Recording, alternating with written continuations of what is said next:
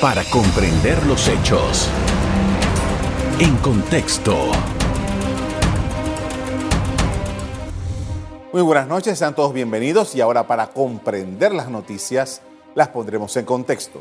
Hace unos días, el Gobierno Nacional promulgó el decreto ejecutivo que crea la Comisión Ciudadana contra la Corrupción bajo la coordinación de la Autoridad Nacional de Transparencia y Acceso a la Información.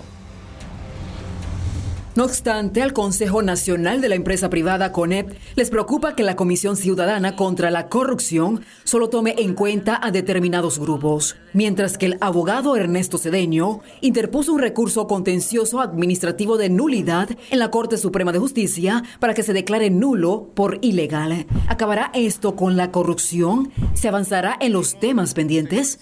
Nuestra invitada de hoy nos amplía el tema.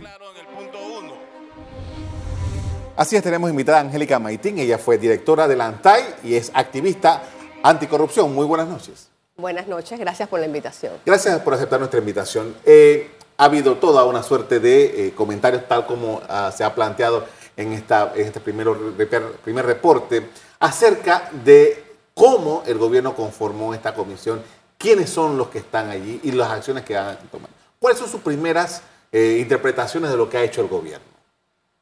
Mi opinión es que la conformación de esta comisión obedece a presiones de los grupos que conforman esta mesa, porque solamente incluye a esos grupos y excluye al resto.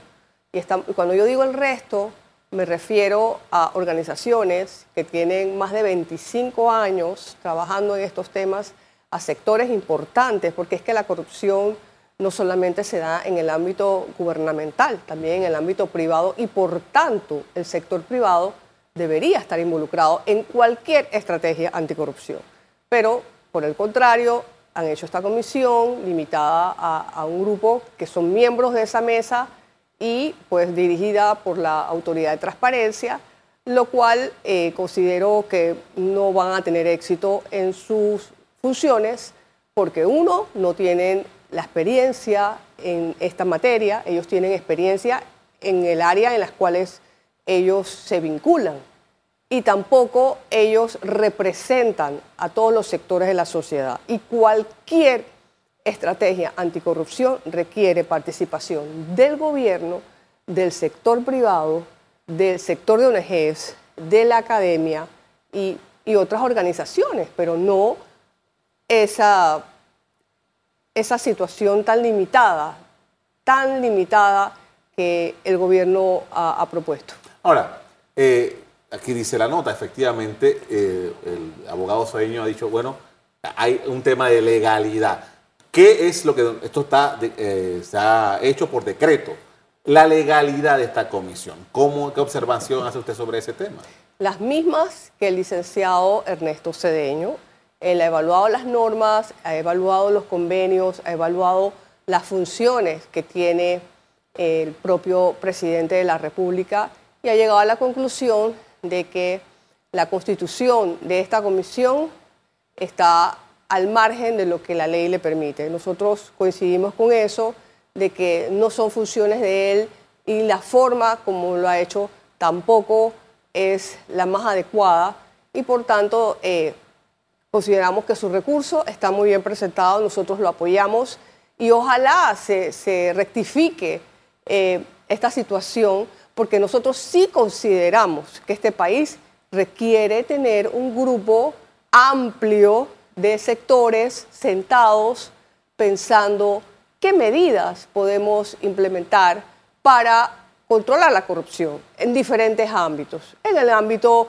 judicial, en el ámbito de los contratos en los diferentes ámbitos, porque la corrupción, reitero, es algo que se da en todas las instancias, pero no esto que acaban de crear. Ahora, los convenios que ha firmado Panamá, la República de Panamá, los diferentes gobiernos que han firmado convenios, ahí se indica que es necesaria la participación ciudadana en esta lucha anticorrupción.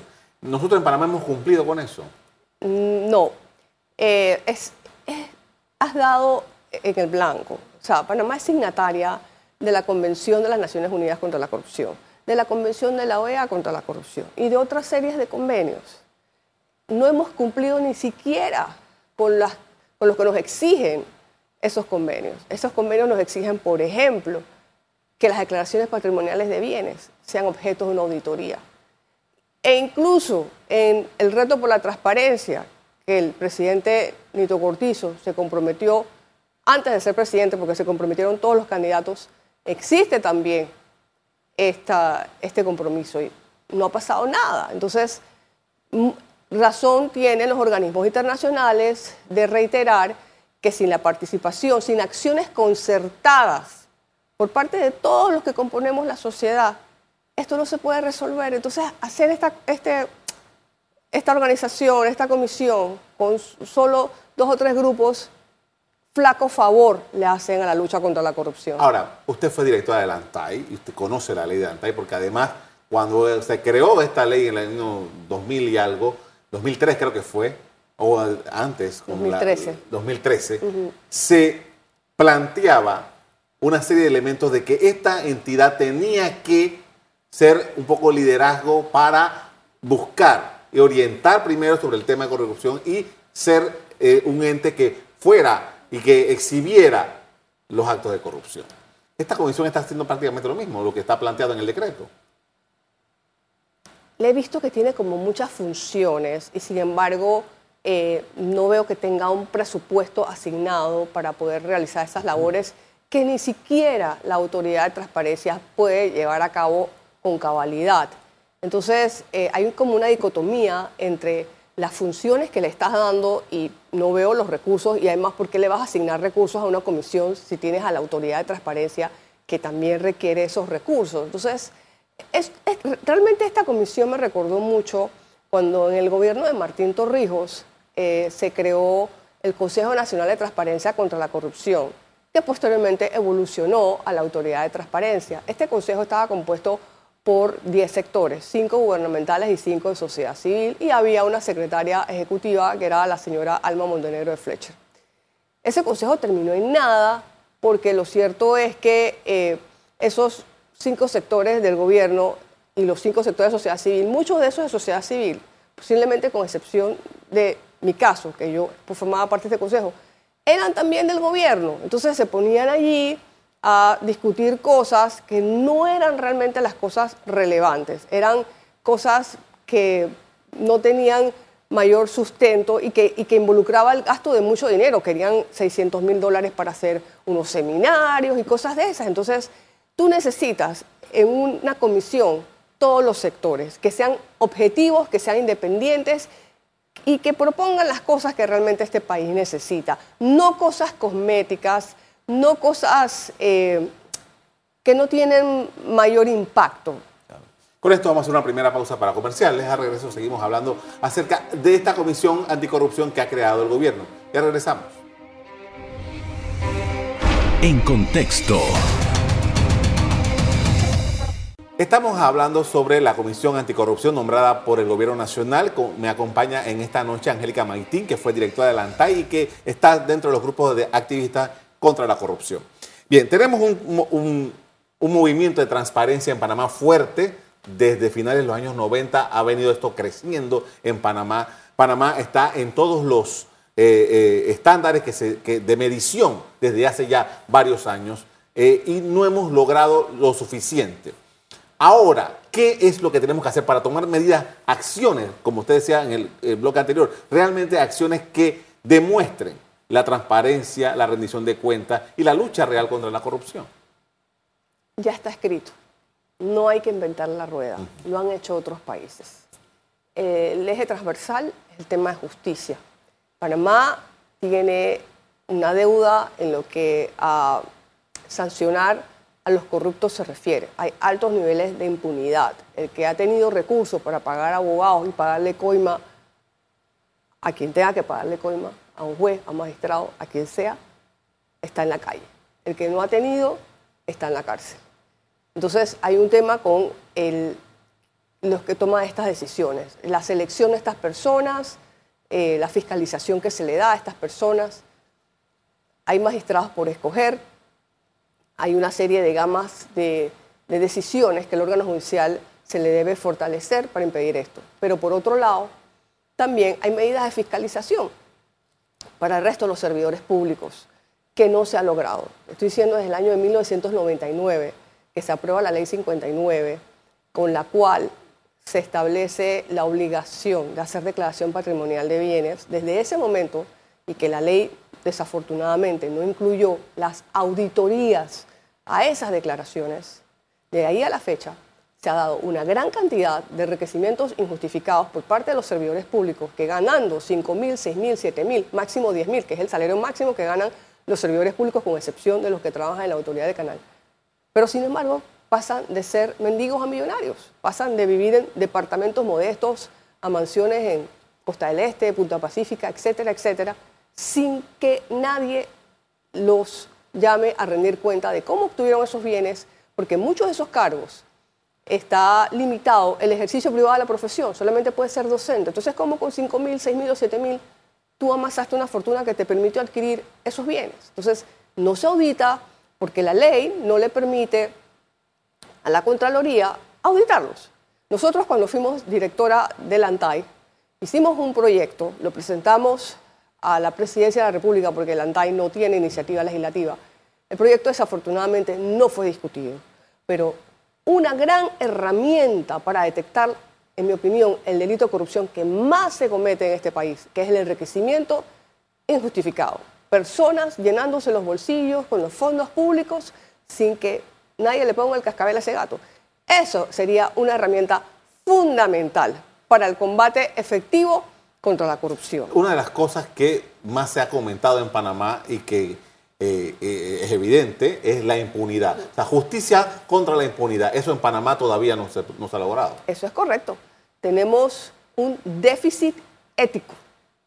En este país no hemos podido lograr poner tras las rejas por corrupción a ningún expresidente. Muy pocos ministros, pero contados con una mano. Y no porque esos sean todos, sino porque tal vez ni siquiera fue por corrupción que estaban detrás de la cárcel, en las cárceles. Y así muchísimos altos funcionarios. De hecho, solo recuerdo al magistrado Moncada que se, le pudo pues, comprobar, porque fue una cosa muy burda, comprarse estos departamentos con ingresos los cuales no pudo justificar. Entonces, eh, definitivamente tenemos que hacer mucho más dinámica eh, todo el esquema que permita llevar a la cárcel a estas personas. Porque, ¿Por qué en el tema, anticorrupción, en el tema de drogas? Allí es muy fácil llevar a las personas a la cárcel y, sus procesos, inclusive sus procesos de investigación, porque tienen leyes que le permiten muchas cosas que en el tema anticorrupción no se permiten. Entonces, hay que ir hacia allá, hacia hacer más robusta la legislación anticorrupción. El marco legal regulatorio anticorrupción panameño es laxo, permite lo que está pasando, que los peces gordos sigan engrosando sus cuentas bancarias y que solo se persiga a las sardinitas. Ahora, a raíz de esta decisión que tomó el gobierno con este decreto, esta comisión, los grupos que vienen desde hace años trabajando en la lucha anticorrupción se han pronunciado, han, hecho manifestaciones públicas diciendo eh, nosotros tenemos algo que decir sobre esto, incluso han tomado alguna acción eh, en relación a, por ejemplo, próximos nombramientos que tiene que hacer el Ejecutivo, eh, perdón, el órgano judicial. Es correcto. Existe un grupo, una coalición por transparencia y anticorrupción conformada por alrededor de 10 organizaciones que todas trabajan desde sus diferentes aristas el tema del combate a la corrupción. Esta organización, en primer lugar, le envió una nota a Monseñor Ulloa para solicitar el ingreso a esta mesa. La respuesta fue de que él no es quien hace esta elección, sino el Ejecutivo. Eh, también se le envió una nota a la presidenta de la Corte Suprema de Justicia solicitándole que, en vista de que próximamente, en los próximos meses, porque en noviembre ya se le vence el periodo al magistrado Araúz, eh, se va a hacer esta escogencia, que abra el compás, que cree una comisión, que invite a organismos de sociedad civil para que eh, le ayuden a, que esta selección sea lo más rigurosa, meticulosa, se tome en cuenta particularmente que esa persona sea independiente. Y pues tampoco hemos recibido una respuesta al respecto. También nos pronunciamos a través de un comunicado sobre la creación de esta comisión, en las cuales aplaudimos que haya nuevos grupos interesados pero que definitivamente no aceptamos que se excluyan a los demás, porque el combate contra la corrupción no es un trabajo que se pueda hacer en solitario, con dos grupos que realmente no tienen experiencia en este tema tan complejo. Además de las, de las listas de los, de los, ah, de los reportes que hay acerca de cómo se coloca Panamá en la lucha contra la corrupción, hay otros gobiernos, gobiernos democráticos, que también se pronuncian eh, anualmente y señalan casi siempre el mismo problema. ¿Cómo está, cómo podemos nosotros catalogar esa imagen del país frente a, a la comunidad internacional con la que está relacionada? La imagen realmente es una imagen muy deteriorada en la que en los temas de justicia, reitero, tenemos déficit éticos. No se ha logrado con éxito superar la prueba de fuego, que es condenar a una persona de muy alto perfil, llámese presidente, ministro o inclusive personas de alto nivel adquisitivo. Eso en Panamá no se logra, no se puede. O sea, le es complicado al sistema judicial tanto porque no tienen normativas que se lo permitan, porque no tienen los recursos o porque las personas que están allí nombradas tienen lealtades. Eh, siempre se ha hablado del pacto de no agresión entre el Ejecutivo y el Legislativo. Aquí hay diputados que abiertamente vienen a un programa como este y te dicen, yo tengo a todos mis parientes nombrados, ¿y qué? Si eso es malo, bueno, investiguen, porque saben que no lo vas a investigar. O, tenemos diputados que tienen fortunas que no pueden justificar, que entraron muy, muy pobres, siendo muy humildes, sin autos, viviendo en cuartos y que hoy tienen imperios económicos. Y vienen aquí y te dicen, ¿y qué? ¿Quién me va a investigar? Y nadie los investiga. Esa es una triste realidad. Y eso lo sabe no solo los panameños, eso lo sabe la comunidad internacional y por eso muchos negocios de transnacionales prefieren establecerse en Costa Rica y no en Panamá, porque Costa Rica sí se puso los pantalones largos. Y Costa Rica no le importó que cuando un expresidente se estaba bajando de un avión y estaba involucrado en un caso de corrupción transnacional, esposarlo y condenarlo. Y lo ha hecho varias veces, con diferentes tipos de funcionarios y de empresarios. Entonces, eso es lo que quiere un empresario. Certeza del castigo que en Panamá desafortunadamente no hay. Por esto vamos a hacer otra pausa para comerciales. A regreso seguimos hablando sobre la lucha anticorrupción. Ya regresamos. En contexto. Estamos de regreso con Angélica Maitín, ex administradora de la ANTAI. Estamos hablando sobre la lucha anticorrupción y en este apartado queremos hablar sobre las legislaciones. Panamá tiene un conjunto de legislaciones anticorrupción, que algunas son bastante débiles, como usted acaba de decir, pero también tiene una serie de eh, proyectos pendientes de discusión que le darían herramientas nuevas, armas mucho más fuertes para a las autoridades para hacer su trabajo.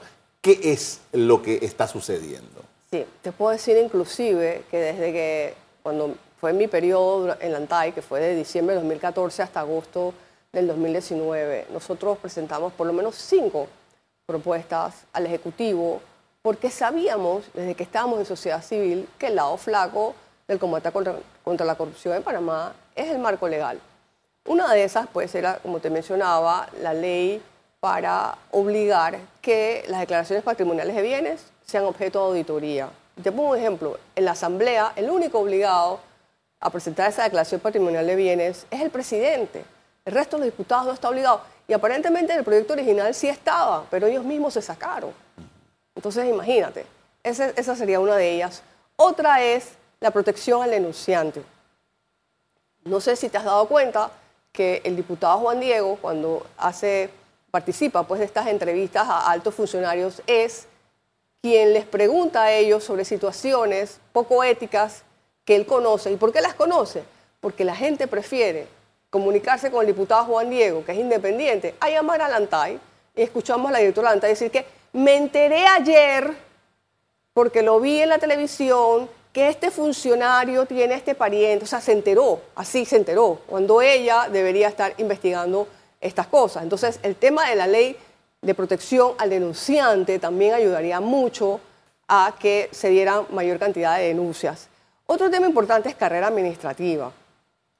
En la medida en que en este país cada cinco años sigan desvinculando a la gran cantidad de funcionarios, como suelen hacer, se pierden las capacitaciones, se estas personas no van a ser profesionales, son gente que viene de pegar papeleta a un poste, a sentarse y ser el que investiga la corrupción.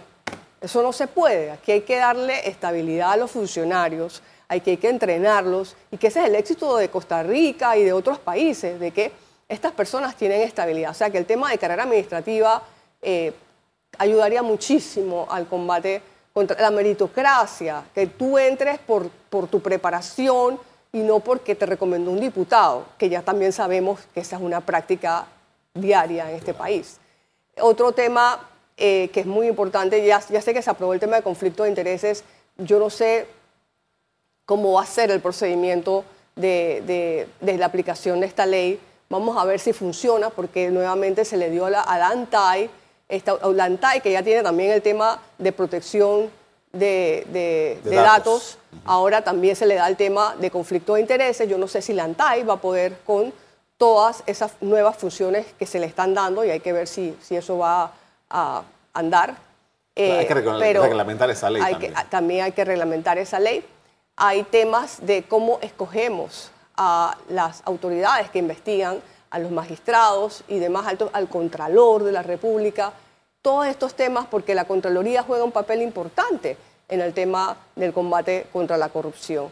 Pero sentimos que estamos persiguiendo la corrupción en scooter y no con las armas, con las leyes que se requieren para perseguir este flagelo. Usted habla de la Contraloría. Hay las instituciones de control, que le llaman, ¿no? la Contraloría, el Ministerio Público, el órgano judicial, la, Administración de Cuentas, eh, todo el tema de, hacer las licitaciones públicas, en fin, hay una serie de instituciones del Estado que a lo mejor nosotros no creemos, no sabemos, que tienen que ver con esta fiscalización. ¿Qué pasa con el desarrollo y la inspección que deben tener estas personas y sobre todo que al detectar algo pongan la alarma, ¿no? Sí, le, soy muy franca. Eh, yo siento que hay una debilidad institucional con respecto a la creación de todas estas instancias. Cada una trabaja por su cuenta. Yo te puedo decir que cuando yo estuve en la ANTAI, eh, tuve serios problemas para que la Contraloría llevara a cabo las auditorías que nosotros le solicitamos. Hubo una en particular que se lo retiré tres o cuatro veces al Contralor mediante nota y no quiso hacer las auditorías. Y estamos hablando del alquiler de una oficina donde se gastó más de 100 mil dólares y no quisieron investigarlo. Yo tengo eh, la frustración de que como un ente como la Contraloría, quien tú le pides que te haga una auditoría, no te la hace y te dicen no te la hago, pues. Entonces, eso es importante. Hay un, en latín se dice, ¿quién custodia a los custodios? Eso es importante, porque así como en la, en la Corte hay magistrados que se sientan sobre un expediente porque no quieren fallar, pues en la Contraloría también ocurren estas cosas y en el resto de las instituciones de control también ocurren estas cosas. Entonces, lo importante es que este grupo de organismos que persiguen la corrupción sean examinados, a ver si funcionan, si no funcionan, si hay que reformarlos, si hay que crear nuevos. Pero esto es importante hacerlo, porque se están creando organismos y organismos y al final del camino, ¿cuál es la rendición de cuenta o, me estás pidiendo más recursos, ¿para qué? ¿Más recursos para qué? ¿Para gastártelo en publicidad? ¿Para gastártelo en nombrar personas? Pero, ¿cuál ha sido tu resultado en materia de investigación? Nulo muchas veces. Entonces, eso es importante revisarlo. Yo he escuchado unas declaraciones, por ejemplo, de uno de los magistrados de cuenta que habló hace unas cuantas semanas y que creó toda una conmoción, pero más allá de lo que dijo eh, eh, sobre el tema de robar, él hablaba de enorme cantidad de dinero que estaba pendiente por recuperar. O sea, si las instituciones panameñas no están en capacidad de recuperar a la gente que ha hecho dolo contra el Estado, ¿de qué sirve todo esto? Uf, me hables de esas declaraciones que posteriormente leí que el señor había sido sancionado por apropiarse de, de unos bienes de una persona que era su cliente y que los familiares, incluso la corte falló de que efectivamente tiene que devolverlos. Así que realmente esas declaraciones eran más bien una especie de proyección de quién es él, qué piensa él, qué ha hecho él. Y puede que tenga razón en lo que manifiestas y por eso es que se quiere crear una ley de extinción de dominio, pero no el borrador que existe, que tiene más de 60 objeciones de organismos eh, que tienen conocimiento de la materia que se debe reformar. Yo, yo siento que sí es importante tener una ley de ese tipo, pero una ley buena, porque no es tener leyes por tener leyes, es tener leyes que sirvan a los objetivos que, que significa quitarle a los corruptos todos los bienes que adquirieron con dinero mal habido. Panamá eh, ya está a, la puerta de una nueva elección. Seguramente el tema de la corrupción será nuevamente un tema y seguramente vendrán otras firmas de otros compromisos anticorrupción. Eh, Panamá, la, la, clase política, la clase dirigente, ¿está realmente eh, cuadrada en luchar contra la corrupción? No, no creo que tienen el interés porque hay muchos que se benefician de la corrupción, pero hay decisiones antes de las elecciones que son también trascendentales y es la escogencia del nuevo magistrado del Tribunal Electoral, porque el Tribunal Electoral precisamente es quien dará el último veredicto de quién va a ganar las elecciones. Y si tú lo reemplazas por una persona que no es independiente, que viene de las filas de este, de este partido PRD, pues las cosas no pueden salir bien. Le agradezco mucho por habernos acompañado esta noche, muy amable. Muchas gracias. A ustedes también gracias por sintonizarnos. Como siempre, los invito a mantener la sintonía en EcoTV. Buenas noches.